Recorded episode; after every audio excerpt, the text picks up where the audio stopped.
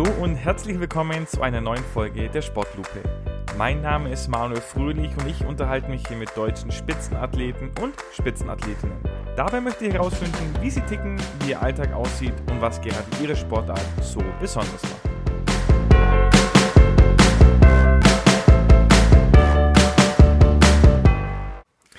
Heute ist bei mir in der Sportgruppe eine Frau zu Gast, die hat äh, eine sehr, sehr spannende Geschichte äh, mitgebracht oder eine Geschichte zu erzählen über eine Sportart, die wahrscheinlich die meisten von euch draußen schon mal ausprobiert haben.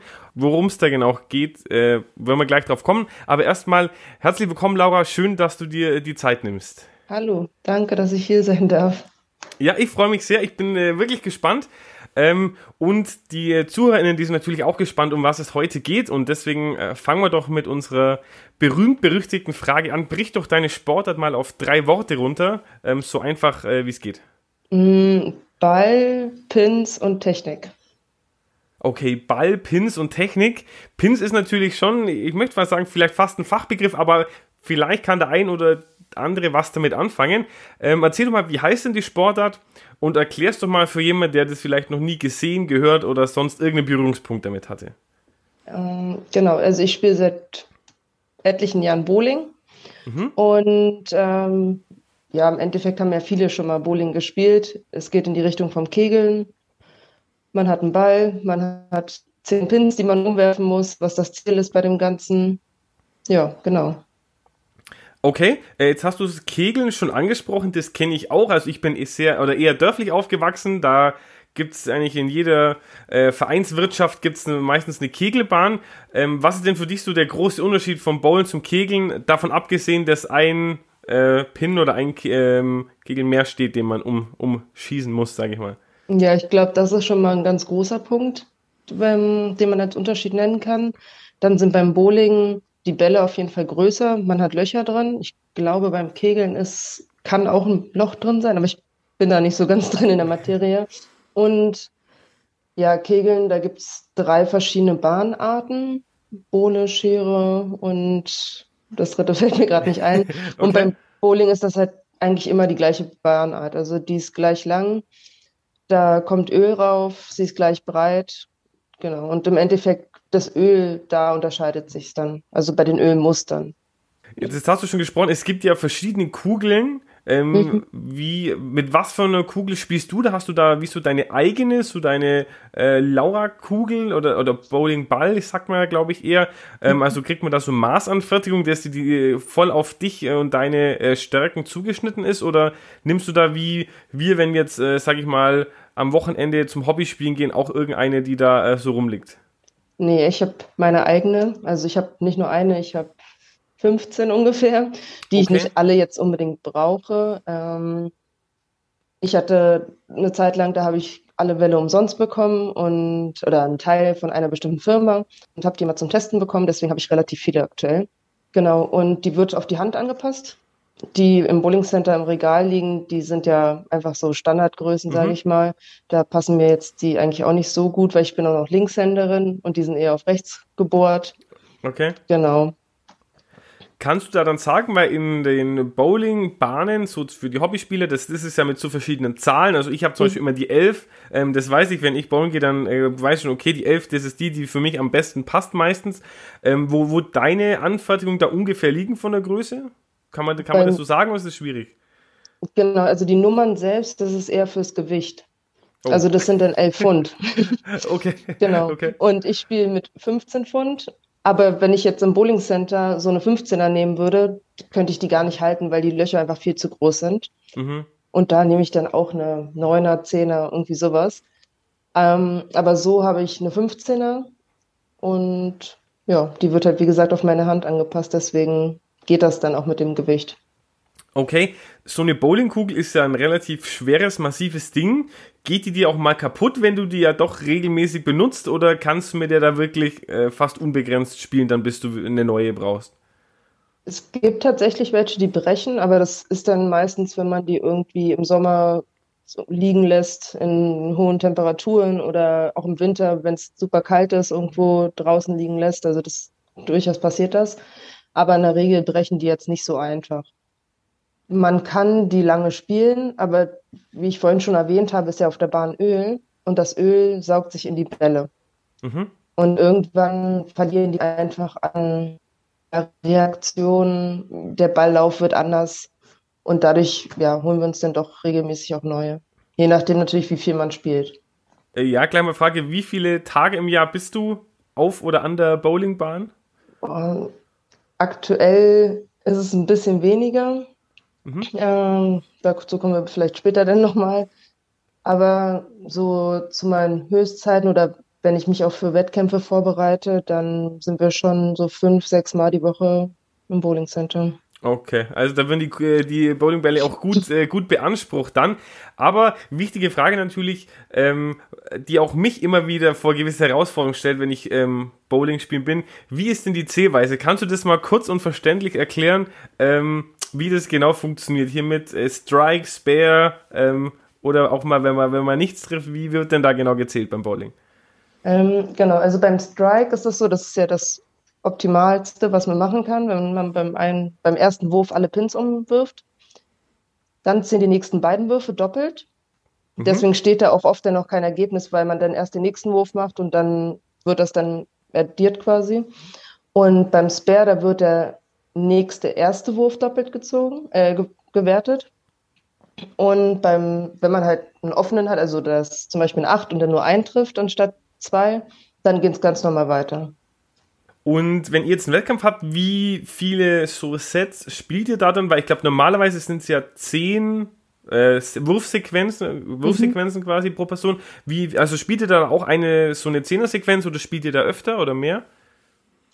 Also wir nennen diese äh, ja, Spalten, sagen wir mal, nennen wir Frames, mhm. heißt das. Und zehn Frames sind genau, sind ein Spiel.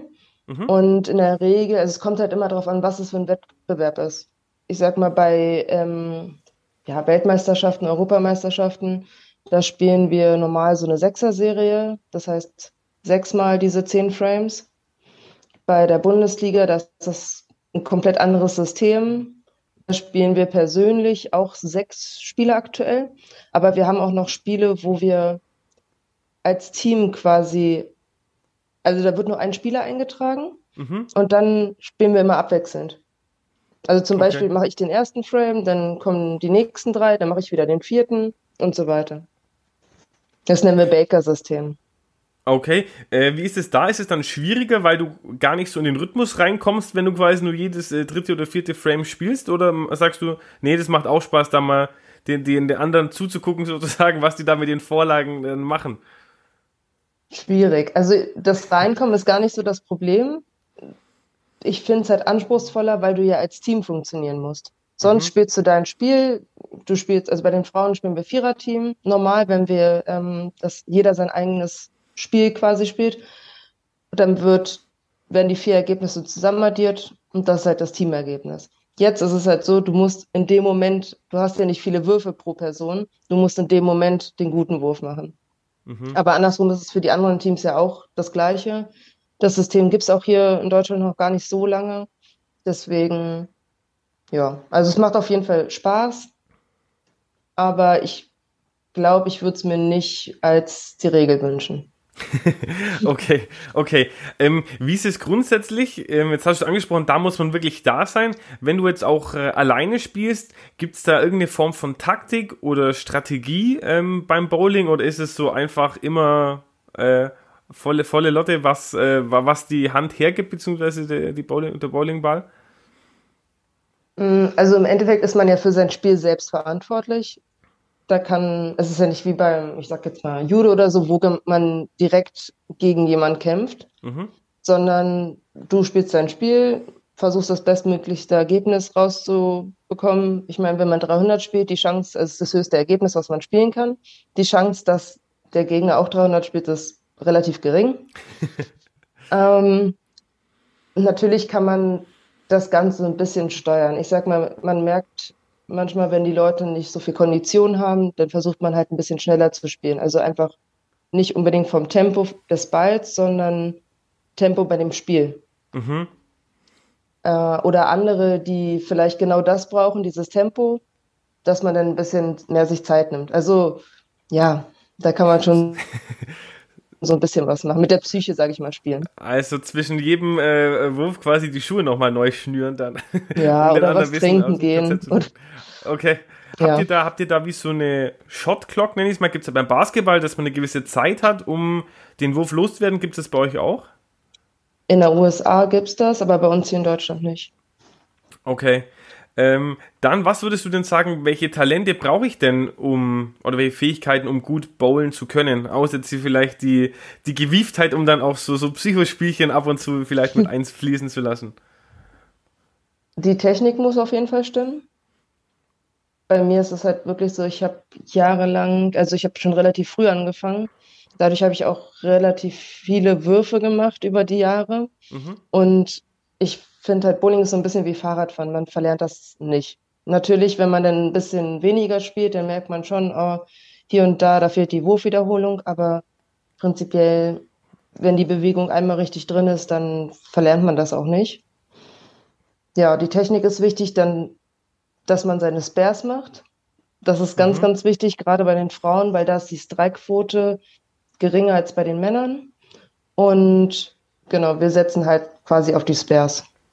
Wie ist es äh, grundsätzlich? Ähm, was sind so die, die wichtigsten Events, wenn, wenn ich jetzt sage, okay, Bowling auf, auf ganz höchstem Niveau, du hast vorhin schon Weltmeisterschaften angesprochen, ist es dann so das Wichtigste? Ich glaube, das kommt immer ein bisschen auf die Person an, wen man Ja, dann, dann für dich ganz individuell. Ja, schon. Also ich spiele super gerne Nationalmannschaft. Mir hat es immer Spaß gemacht, auch mit dem Team unterwegs zu sein oder vor allem auch das Land zu ähm, vertreten vertrete ich auch gerne Berlin. Also ich wohne jetzt aktuell in Kaiserslautern, aber ich komme eigentlich aus Berlin und spiele auch noch für Berlin. Ähm, freue mich jedes Mal, das Bundesland zu vertreten. Für mich ist, sage ich mal, das, was ja ein deutlich niedrigeres, ähm, ja, ich will jetzt nicht sagen Niveau ist, weil da sind Top-Leute, aber trotzdem mhm. im Vergleich zu einer Weltmeisterschaft ist es trotzdem für mich jedes Mal eine Ehre, da Berlin zu vertreten. Ansonsten gibt es auch noch so eine Frauentour in Amerika. Mhm oder auch eine Männertour. Das würde ich auch gerne nochmal spielen. Also das ist von mir nochmal so ein Ziel. Wie ist es da? Wird man da eingeladen oder kann man sich da irgendwie qualifizieren, dass man da dann äh, mitmachen darf oder mitspielen darf? Nee, da kann man be bezahlen, dass man daran teilnehmen kann. Ah, und am okay. Ende kann man halt Geld gewinnen. Okay, das okay. So, ein bisschen beim Poker, man muss erst einen Einsatz bringen, um es dann vielleicht was, rausholen zu können. Naja, im Endeffekt ist es halt so, dass die Turniere ja auch finanziert werden müssen und das natürlich mhm. auch über die Startgelder, beziehungsweise ja auch denn das Preisgeld muss ja irgendwo herkommen. Da es beim Bowling jetzt nicht so viele Sponsoren, also es gibt schon welche, aber halt nicht so viele wie in anderen Sportarten. Ähm, aber wenn man jetzt in der USA ist, also beziehungsweise die Amis, die sind total hyped, was diese Tour angeht. Eine, meine Mannschaftskameradin, die fährt auch hier oder fliegt jedes Jahr in die USA. Die hat dieses Jahr äh, ein Turnier sogar dort gewonnen bei den Frauen. Also die Queens, das ist so eins der größten Turniere, vielleicht auch sogar das größte Turnier, ähm, was es gibt bei der Frauentour. Mhm, mhm. Wie ist es da generell finanziell beim Bowling? Kann man da von den Preisgeldern und Sponsoren leben, wenn man in der absoluten Weltspitze ist, oder ist das auch da schwierig? Schwierig. Also tatsächlich hier in Deutschland ähm, ist die äh, Teamkameradin, von der ich gerade gesprochen habe, äh, die einzige, die halt auch in der USA spielt mhm. und dort halt sich in wieder ein bisschen was dazu verdient, sage ich mal. Aber natürlich hat man auch hohe Ausgaben. Wenn man keine Sponsoren hat, also wir hatten das früher, als ich kleiner war, haben wir das mal hochgerechnet und da redet man echt von, also ich weiß nicht, meine Mama hat das mal ausgerechnet, so 10.000 Euro, die sie da im Jahr für mich gelassen hat, für Material, für Turniere und okay. alles drum und dran. Also das sind schon ja, heftige Summen, sage ich mal. Ähm, aber ja, so richtig leben hier ist es echt schwierig, weil wenn, wenn wir Weltmeister werden, kriegen wir dafür nichts. Also wir haben die Medaille und dann war es das. Mhm. Und in der USA ist es halt schon so, oder auch in ähm, Korea zum Beispiel, für die, die kriegen dafür Geld, wenn sie Weltmeister werden. Ja, genau. Seid ihr mit Bowling beim Thema Sporthilfe oder Sportförderung irgendwie mit dabei oder ist es nicht so, weil Bowling nicht olympisch ist? Mal so, mal so. Das okay. ist immer schwierig. Also je nachdem, ich weiß, dass wir bei einer Weltmeisterschaft, 2013 war das, da sind wir im Team ähm, Fünfter, Sechster irgendwie geworden. Und äh, im Einzel war ich auch relativ weit oben.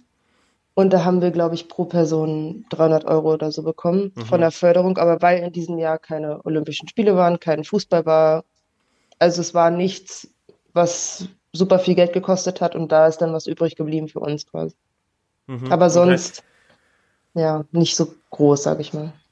Okay, ja, ich habe da auch mal ein Interview, was glaube von dir gelesen, wo du auch gesagt hast, dass du bereits über 100.000 Euro schon äh, äh, ausgegeben hast für fürs Bowling und wenn du dann sagst 10.000 im Jahr, du machst es ja schon länger als 10 Jahre, ähm, dann äh, kommt es ja kommt es auf jeden Fall hin. Wenn wenn ich mir jetzt vorstelle, ihr spielt äh, sechs, sechsmal diese zehn Frames. Ähm, wie ist es da mit der Kondition? Du hast vorhin schon gesagt, dass es für manche ein Thema ist. Wenn ich mich jetzt an meine äh, privaten Bowling-Ausflüge erinnere, dann ist es eigentlich immer so, so nach beim zweiten, dritten Spiel spätestens ist der Arm eigentlich nur noch Gummi. Und kann auch an mir liegen natürlich, aber, aber prinzipiell ist es ja schon auch anstrengend. Ähm, wie ist es bei euch? Kannst du da komplett durchspielen, ohne dass du irgendwie einen Kraftverlust merkst oder einen Konzentrationsverlust? Ja, mittlerweile eigentlich schon. Also ich merke schon, wenn ich eine Weile nicht trainiert habe, dass das dann ja schon wieder ein bisschen schwieriger ist. Auch, was heißt schwieriger? Aber man muss erstmal wieder reinkommen. Aber prinzipiell würde ich sagen, ist das bei mir ganz gut. Wir haben, wir versuchen alle schon so eine Grundkondition zu haben.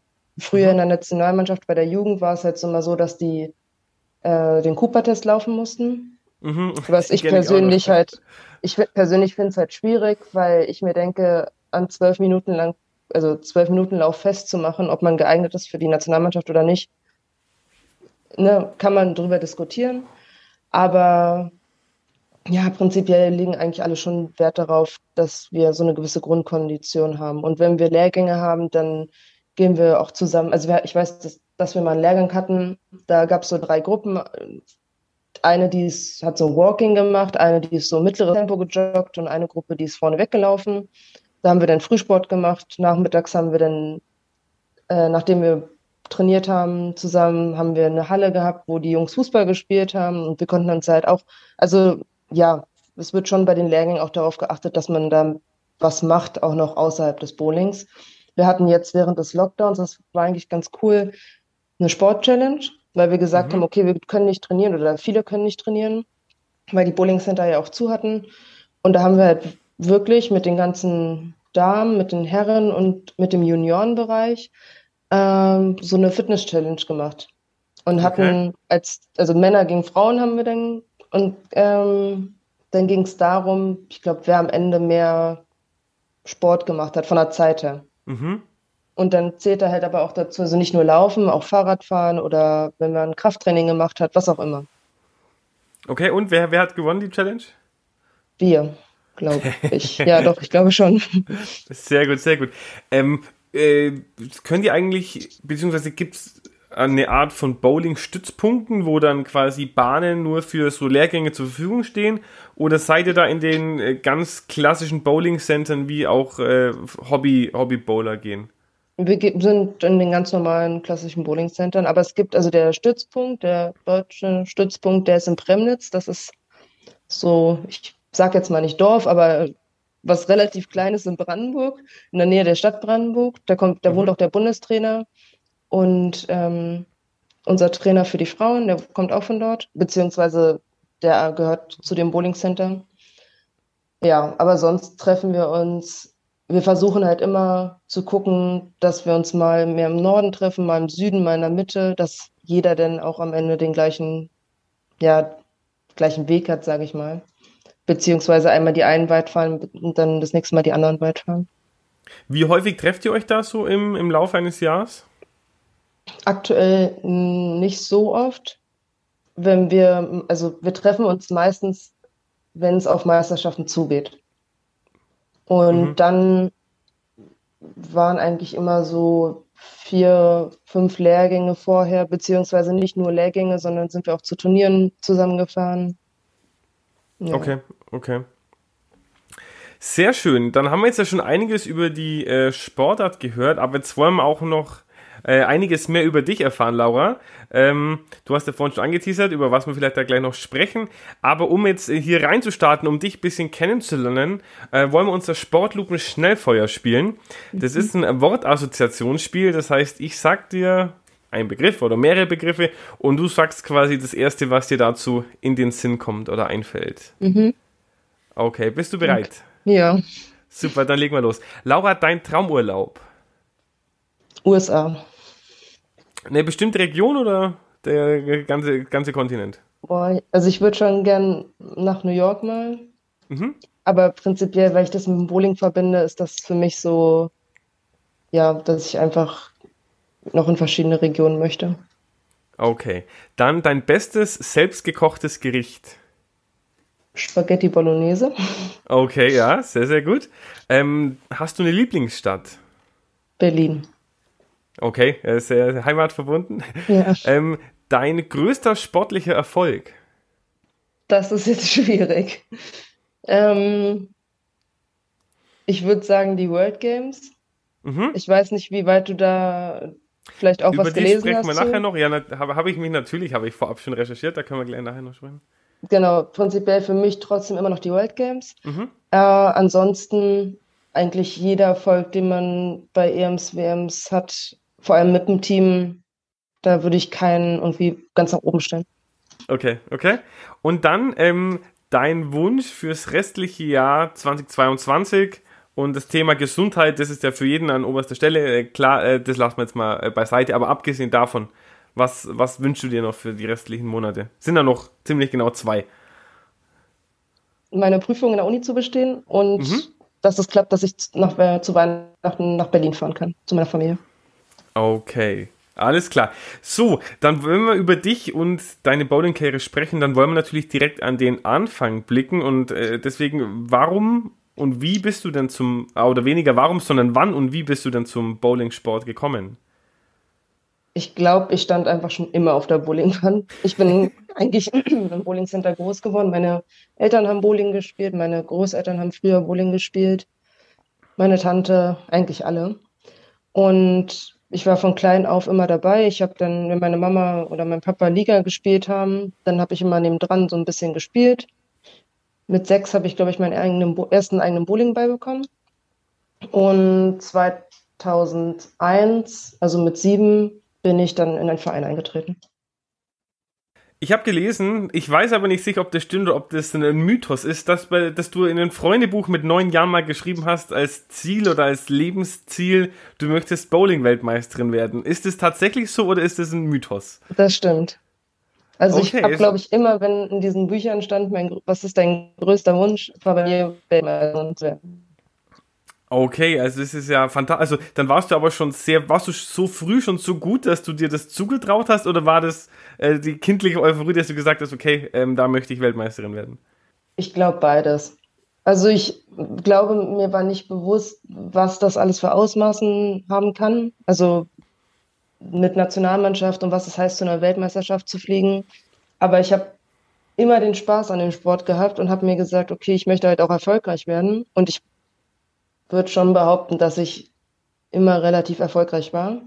Oder Sonst auch bin. wärst du heute nicht hier, Laura. Aber auch, äh, sage ich mal, relativ früh schon. Also ich bin 2005 in meiner ersten deutschen Meisterschaft gewesen. Da war ich gerade elf. Deswegen mhm. war ich früh in diesem ganzen Meisterschaftsthema drin.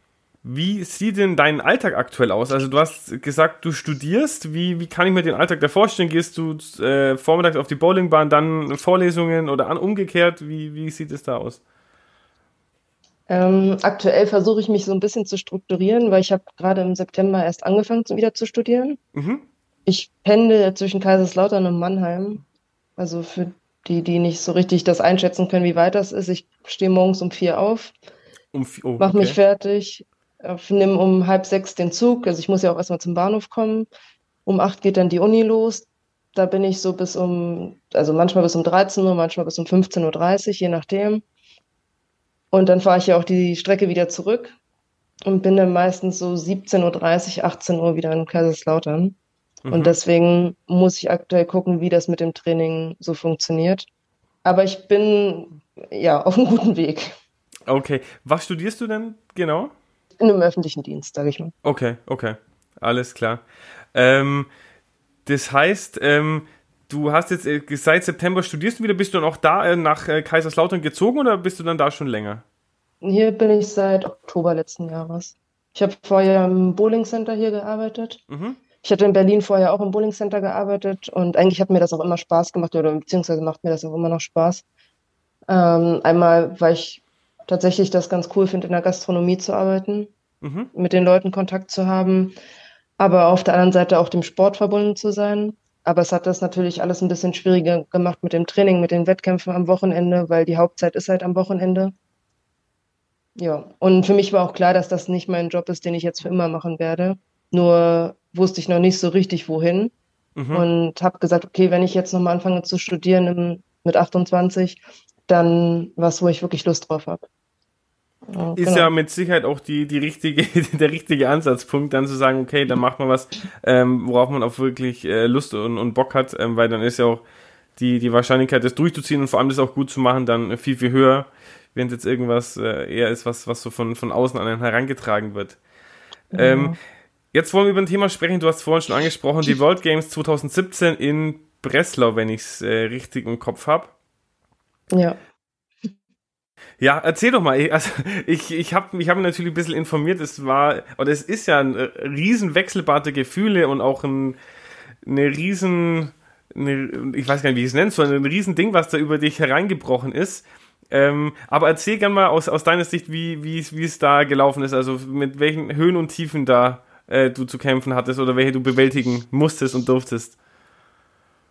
Schwierig. Ich, also ja, im Endeffekt ähm, genau waren die World Games 2017 in Polen.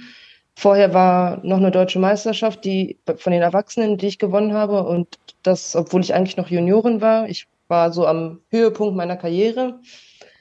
Ich kann mich ja ziemlich gut noch daran erinnern, wie ich mich auch darauf vorbereitet habe, auf die World Games. Ich weiß, ich war in Premnitz, ich glaube, vier, fünf Tage. Meine Finger haben geblutet, alles war offen und unser Nationaltrainer hat noch zu mir gesagt, Laura, zieh das durch. Im Wettkampf kannst du auch nicht aufhören, wenn dir die Finger wehtun. Mhm. Und es war wirklich, ich bin morgens aufgestanden, habe gefrühstückt, bin zum Training rüber. Die haben direkt neben dem Bowling Center ein Hotel. Bin rüber, habe bis mittags gespielt oder trainiert, mit kurzem mit oder ein, zwei Stunden Mittagspause und wieder auf die Bahn bis abends. Dann sind wir abends essen gegangen und das halt wirklich jeden Tag. Und das war schon heftig und auch anstrengend, aber am Ende des Tages würde ich für mich sagen, dass es sich gelohnt hat. Ähm, genau, und dann sind wir zu den World Games gefahren. Wir haben gespielt. Einzelwettbewerb war das erste. Und dort habe ich meine höchste Serie gespielt, die ich in sechs Spielen jemals gespielt habe. Danach mhm. war das ein K.O.-Finale, also man hat immer einen direkten Gegner gehabt, wo ich auch von Runde zu Runde weitergekommen bin. Und im Finale habe ich gegen mein Vorbild zu dem Zeitpunkt auf jeden Fall, und ich würde auch okay. immer noch sagen, dass sie mein Vorbild ist, ähm, Kelly Kulick gespielt. Äh, die kommt aus der USA und habe gewonnen. genau. Und äh, natürlich in dem Moment ist man erstmal völlig überfordert. Aber ich habe schon gesehen, hinter mir steht jemand und äh, da musste ich dann zur Dopingkontrolle. Mhm. Was auch meine erste Dopingkontrolle überhaupt in meinem Leben war. Okay. Genau. Und das ja, war super aufregend. Also danach, die haben halt auf mich gewartet, bis ich fertig war mit der Siegerehrung. Äh, wir sind dann in die Stadt gefahren. Ein Trainer von uns ist mitgekommen. Dort war so ein Testzentrum. Dann musste, wurde ich da getestet. Das ist alles. ganz normal ein Urintest wahrscheinlich, oder? Genau. Oder wie stelle ich mir das? Okay, ja. Ja, also ganz normal. Urin musste man abgeben, noch ein bisschen, also ein paar Papiere ausfüllen und dann konnte ich wieder gehen.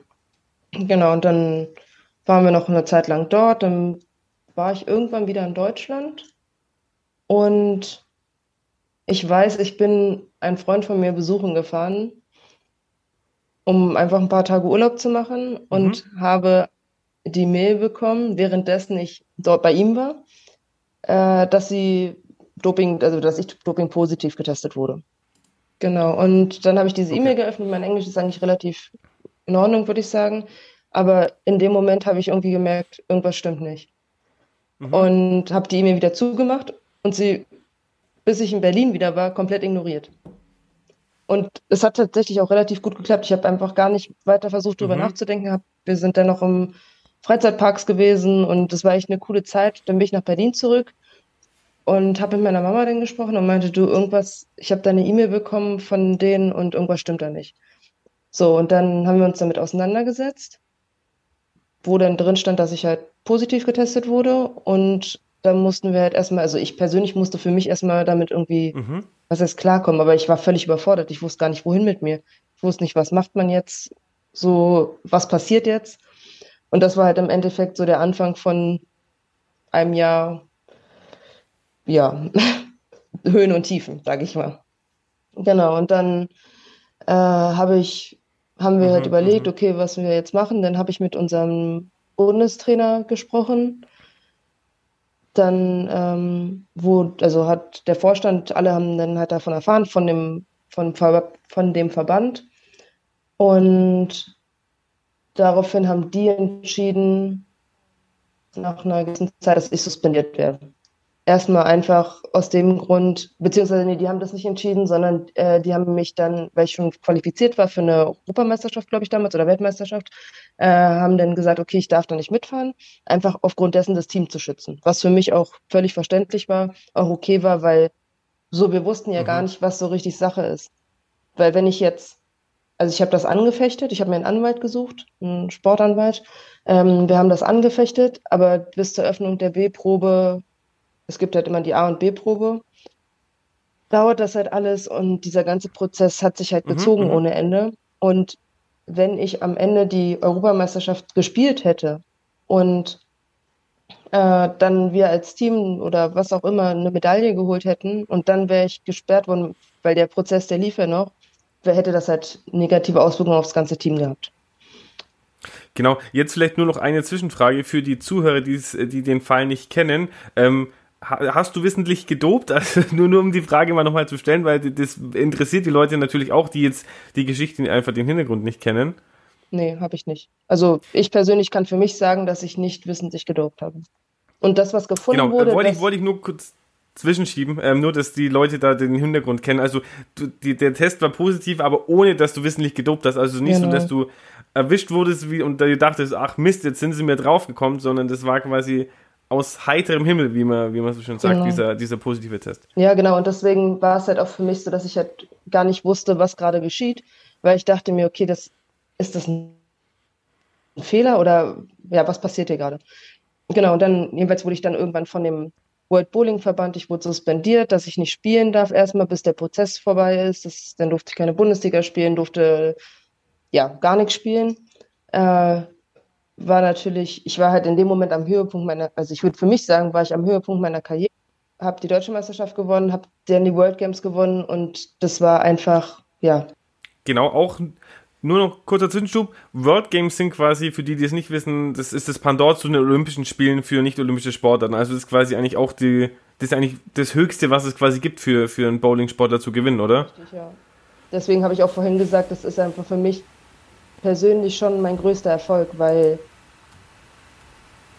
die, die zu gewinnen, das ist, das war für mich so, jetzt waren meine ersten World Games, die ich überhaupt gespielt habe. Und dieses ganze Feeling dort, man hat diese verschiedenen Sportarten, man kann hier gucken gehen, man kann dort gucken gehen.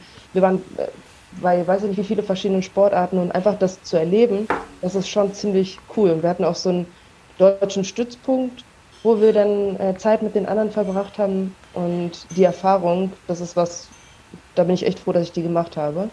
Mhm, mh. Ja, und im Endeffekt hat sich das alles ungefähr ein Jahr gezogen. Ich habe nicht viel gespielt in der Zeit, weil ich halt dachte, okay, wo, wofür? Also es war halt immer so zwischen wofür und eigentlich bin ich ja positiver Dinge, dass ich, dass das alles sich regelt, weil ich, wie gesagt, ja für mich sagen kann, so ich habe nichts wissentlich gemacht, also warum sollte ich jetzt gesperrt werden? Und ähm, bin dann manchmal zum Training, habe nach zehn Minuten wieder aufgehört, weil ich nicht wo, äh, wusste, wohin mit meinen Emotionen. Mhm. Aber dann gab es auch Tage, wo ich da war und dachte mir, jetzt erst recht und du kommst noch stärker zurück. Ja, und nach, nach einem Jahr gab es dann die Entscheidung, dass ich nicht gesperrt werde, aber ich musste meine Medaille wieder zurückgeben und ich äh, ähm, habe das äh, silberne Lorbeerblatt bekommen äh, vom Bundespräsidenten, was ja so die höchste Sportauszeichnung ist, die man bekommt. Mhm. Äh, genau, das musste ich auch wieder zurückgeben. Nur für mich jetzt als Laien, wie wird das begründet? Wenn du nicht gesperrt wirst, dann heißt es ja, es ist jetzt keine richtig aktive Schuld sozusagen festzustellen aber gleichzeitig, dass du trotzdem den Titel nicht behalten darfst. Also wie, wie passt das zusammen? Hast du da irgendeine Begründung bekommen für die? Weil das ja doch ein bisschen eigentlich äh, äh, gegeneinander steht, sozusagen, also in meinen Augen. Ja, das waren halt zwei verschiedene Organisationen, die das entschieden haben. Also einmal. Ah, okay, das war nicht die gleiche, genau, okay. Einmal die von den World Games, die gesagt haben, okay, die Medaille muss ich zurückgeben. Ähm, und einmal die World Bowling, die halt gesagt haben, also im Endeffekt haben die was gefunden, was Doping hätte verschleiern können. Das heißt, es war mhm. nicht mal was, was mich jetzt irgendwie ja, gepusht hätte oder ich habe auch keine Ahnung, was man beim Bowling dopen soll. Deswegen ne, kann ich das jetzt gar nicht so richtig beschreiben. Und der Wert, den die gefunden haben, war so gering, dass das hätte gar nichts mit mir machen können. Also ich, mhm. ich kann dir jetzt nicht genau sagen, was da die ähm, Einheit ist, aber ich sag mal, mein Wert war 0,05 und ab 10,0 kann man überhaupt sagen, es bringt was. Also wir reden mhm. von einem Riesenabstand. Und deswegen haben die dann gesagt, also es war dann auch ein Dopingarzt oder sowas, also ein Arzt, der sich darauf spezialisiert hat von der World Bowling, der gesagt hat, damit kann man nichts anfangen. Und daraufhin haben die dann gesagt, okay, wir lassen die Suspendierung fallen. Ich muss, äh, musste dann relativ lange immer angeben über die NADA, also Nationale Anti mhm ja, Doping, ähm, musste ich dann immer angeben, wann ich mich wo aufhalte, was meine Trainingsstätten sind. Also wirklich 24-7. Wenn ich irgendwo anders übernachtet habe oder so, dann muss ich das angeben. Wenn ich in der Uni war, alles. Okay, okay, krass. Wie ist da, wie ist da so der, der Kontakt zu den anderen Sportlern da? Kommt da Zuspruch? Ähm, ist es so, dass die anderen dann eher sagen, ah, okay, hier möglicherweise Doping möchte ich lieber nichts damit zu tun haben. Also wie ist da so dieses Zwischenmenschliche? Weil ich stelle mir vor, die Bowling-Szene ist ja auch nicht unendlich groß. Da kennt man sich ja wahrscheinlich schon äh, ganz gut eigentlich. Ja, soll, es gab solche und solche. Also es mhm. gab welche, die, also ich glaube, man kann sich nicht vorstellen, wie viele Anrufe und Nachrichten ich bekommen habe. Ich habe zu dem Zeitpunkt, ich hatte schon vorher was anderes studiert ähm, und habe zu dem Zeitpunkt in Erfurt studiert und ich war so überfordert, dass ich wirklich teilweise einfach wieder nach Hause gefahren bin, weil ich gar nicht wusste, wohin mit diesen tausend Nachrichten und Anrufen. Natürlich finde ich es gut, wenn die Leute mich persönlich fragen wollen, aber dann kommen so, so eine Aussagen wie, ah, ich habe gehört, du wurdest operiert, ähm, ich, ich wollte mal fragen, was da dran ist. Ich wurde noch nie mhm. in meinem mhm. Leben operiert. Ne? Und mhm. einfach so, ich finde es ja, wie gesagt, gut, aber das ist für mich super, äh, persönlich war es super anstrengend. Und dann gab es halt auch Leute, wo ich dachte, wir sind Freunde oder ja, gute Bekannte, was weiß ich, die mir Dinge unterstellt haben, also auch eigentlich gute Freunde, wo ich dachte, die stehen hinter mir, die mich dann halt so enttäuscht haben, weil sie das in Frage gestellt haben, weil sie haben gehört von irgendwelchen anderen Personen, so und so. Und dann habe ich halt für mich gesagt, so, das sind halt nicht die Menschen, mit denen ich mich umgeben möchte. Mhm. Ja, ich habe dann den Kontakt minimiert und halt einfach gesagt, also für mich persönlich kann ich sagen, habe ich eine Menge aus dieser ganzen Sache gelernt. Gerade was meine Menschenkenntnis angeht. Aber dann gab es halt auch auf der anderen Seite äh, die Menschen, die wirklich hinter mir standen. Also eine von einem Spieler aus Berlin, die Frau. Ich hatte mit mhm. bis zu dem Zeitpunkt nicht super viel Kontakt. Also wir haben uns ab und zu mal im Bowling Center gesehen und dann mal gequatscht, aber jetzt nicht, dass wir super eng miteinander waren und privat mhm. auch. Die hat für mich ein Spendenkonto äh, eingerichtet über PayPal, mhm. wo die Leute spenden konnten. Und das war was, wo ich so dachte, also eine Person, die mit mir persönlich gar nichts zu tun hat, die einfach sagt, ey, ich glaube dem Mädchen und ich möchte die unterstützen. Und am Ende haben sehr, sehr viele Menschen gesponsert, äh, gesponsert, sag ich, ge, ähm, ja, mich unterstützt, spendet. Und mir persönlich ist das egal, ob da jetzt jemand einen Euro oder 50 Cent oder einen Cent, ja, oder 300 Euro. Darum geht es halt gar nicht. Aber überhaupt, dass man merkt, da gibt es Menschen, die hinter einem stehen, das war halt total schön. Und das kann ich mir auf jeden Fall vorstellen, ja. Ja, und Also wie gesagt, für mich persönlich kann ich sagen, das hat, also es war eine schwierige Zeit, aber im Nachhinein merke ich schon, dass es auch was mit mir gemacht hat. Ich war vorher halt immer ein sehr, ich bin immer noch ein recht offener Mensch, würde ich sagen, aber ich habe mich in der Hinsicht geändert, dass ich nicht mehr mit jedem Menschen direkt denke, oh, wir sind Freunde, sondern halt da echt bedacht bin mittlerweile. Mhm, mhm. Ja.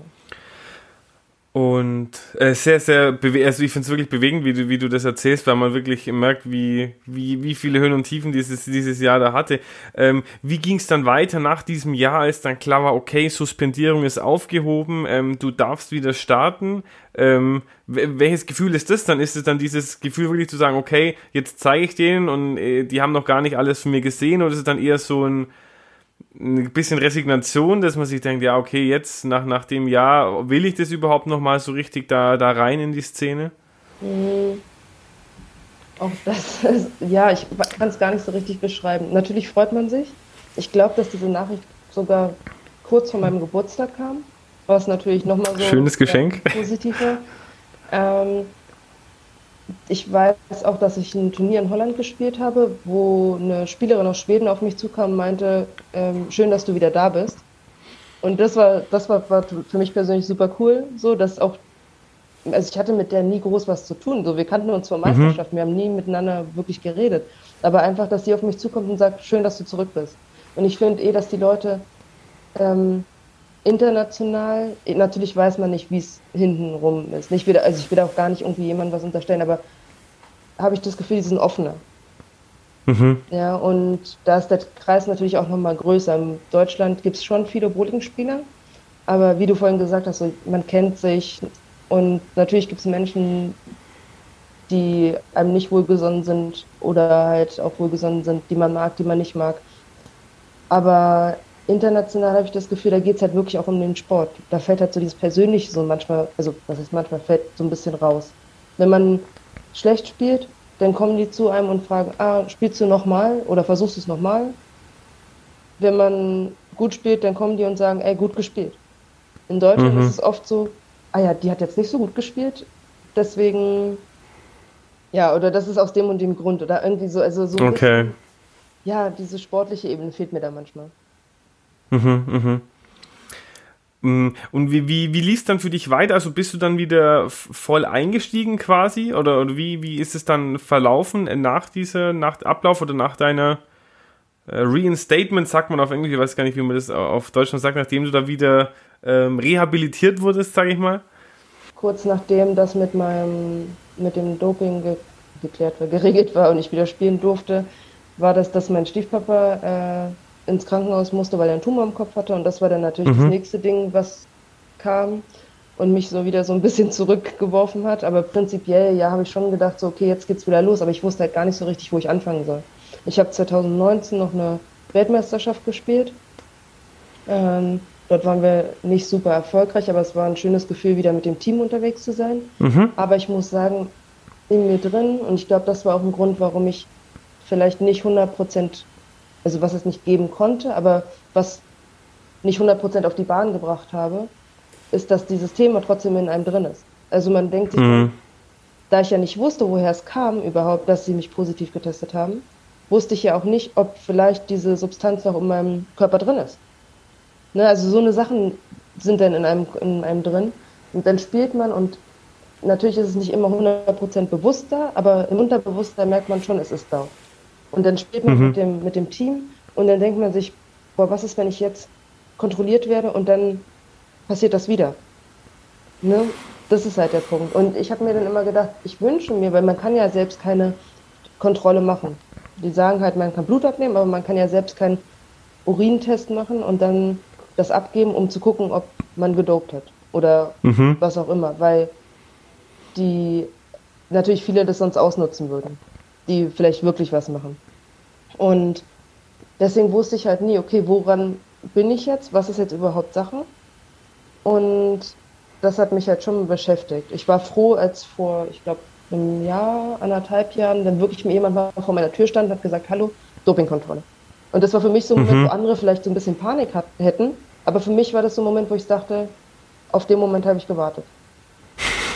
Okay, echt, echt spannend. Also wirklich, normal denkt jeder auch nee, aber äh, dass du dann da denkst, okay, ja, Gott sei Dank kommt jemand. Ja, weil man äh, einfach dann nach der Zeit, das war das erste Mal, dass wieder mich jemand kontrolliert hat, einfach um zu wissen, wie ist jetzt der aktuelle Stand. Ne?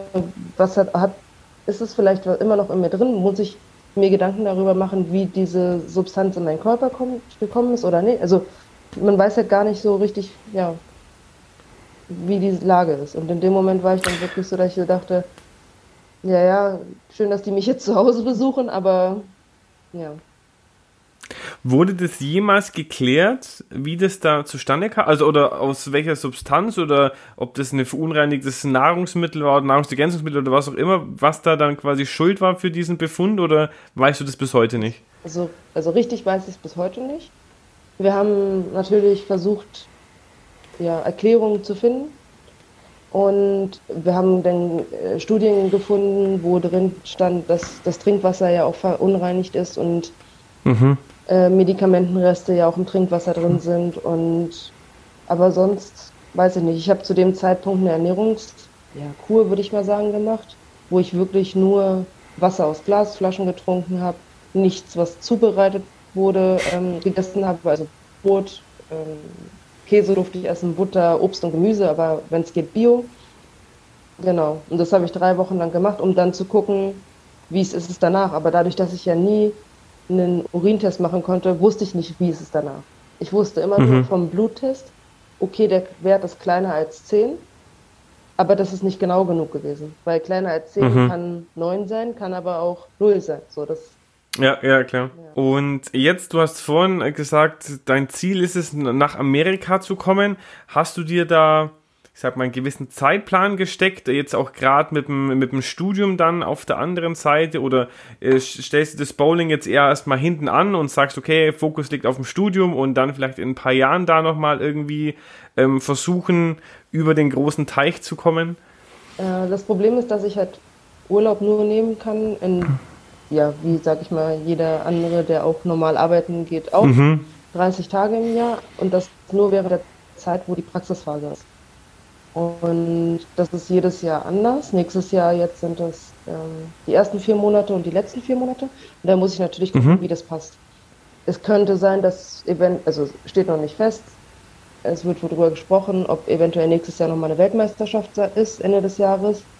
Da habe ich dann gesagt, könnte ich mir auf jeden Fall vorstellen, die zu spielen. Aber Amerika selbst, ich weiß es nicht. Ich kann es aktuell nicht beantworten. Wie gesagt, ich habe ja auch gerade erst angefangen zu studieren. Ich merke, dass es sehr viel Zeit kostet. Aber ich merke auch, dass ich wieder mehr Bowling spielen kann als vorher, wo ich ähm, in der Gastronomie gearbeitet habe. Mhm. Ja, und ich bin ziemlich motiviert. Das kann ich mir auf jeden Fall vorstellen, ja. Ähm, mega spannend. Also ich finde es wirklich äh, unfassbar äh, spannend und beeindruckend, ähm, wie, du, wie du das wie du das erzählst. Ähm, hast du dann mit der mit deinem Vorbild, mit der Konkurrentin aus dem Finale da im Nachgang nochmal sprechen können oder habt ihr euch da nochmal ausgetauscht drüber? Nee, gar nicht. Okay. Also ich weiß auch, aber wir haben darüber nicht gesprochen. Ich musste die Medaille halt zurückschicken. Ähm, aber was sagt man da auch? Also ja, ich kann jetzt zu ihr hingehen und fragen, ist die Medaille gut angekommen? Aber ja, macht auch nicht. Ne? Also mhm. super schwierig irgendwie. Aber das ist ja. jetzt nicht, dass ich sie irgendwie, weiß ich nicht, dass ich mir jetzt denke, ja, finde ich jetzt, also natürlich für mich persönlich finde ich es blöd, dass ich diese Medaille nicht habe und darüber bin ich auch traurig, aber sie hat sie halt auch verdient. Also sie ist eine Top-Spielerin. Ja, ähm, das meine ich jetzt eher so dieses, ähm, dann zu sagen, hey, okay, ich habe nicht wirklich gedopt, sondern es war quasi, oder es, also nur halt ihr quasi nochmal zu signalisieren, okay, hey, ich, ich habe mit fairen Mitteln gekämpft, das war in, in, was verunreinigt ist oder wie auch immer. Ähm, nee, darüber haben wir nicht oh. gesprochen. Okay, okay. Aber es ging natürlich auch international, die, also hat es die Kreise gemacht, oder die Runde gemacht. Also es war ja nicht. Ja, ich, ich, ich habe ein paar Presseberichte gelesen und ich habe tatsächlich sogar mehr englische gefunden als äh, deutsche, wo dann also vor allem auch über die äh, über danach über die Rehabilitation durch den äh, durch diesen Ver Verband wieder äh, berichtet wurde. Ähm, so, Jetzt müssen wir eigentlich noch mit irgendwas Positivem hier mir schließen, mit, äh, weil das ist natürlich schon, also ich für mich jetzt auch irgendwie eine richtig be eine bedrückende Geschichte, wie aus so einem absoluten Highlight, dass sich dann so ein, äh, so, ein, sowas, so eine riesen, äh, riesen Geschichte entwickeln kann, äh, wo eben auch einige Tiefen drin sind. Ich, ich persönlich, also natürlich, wenn man darüber nachdenkt und darüber spricht, dann merke ich schon, dass mich das immer noch trifft.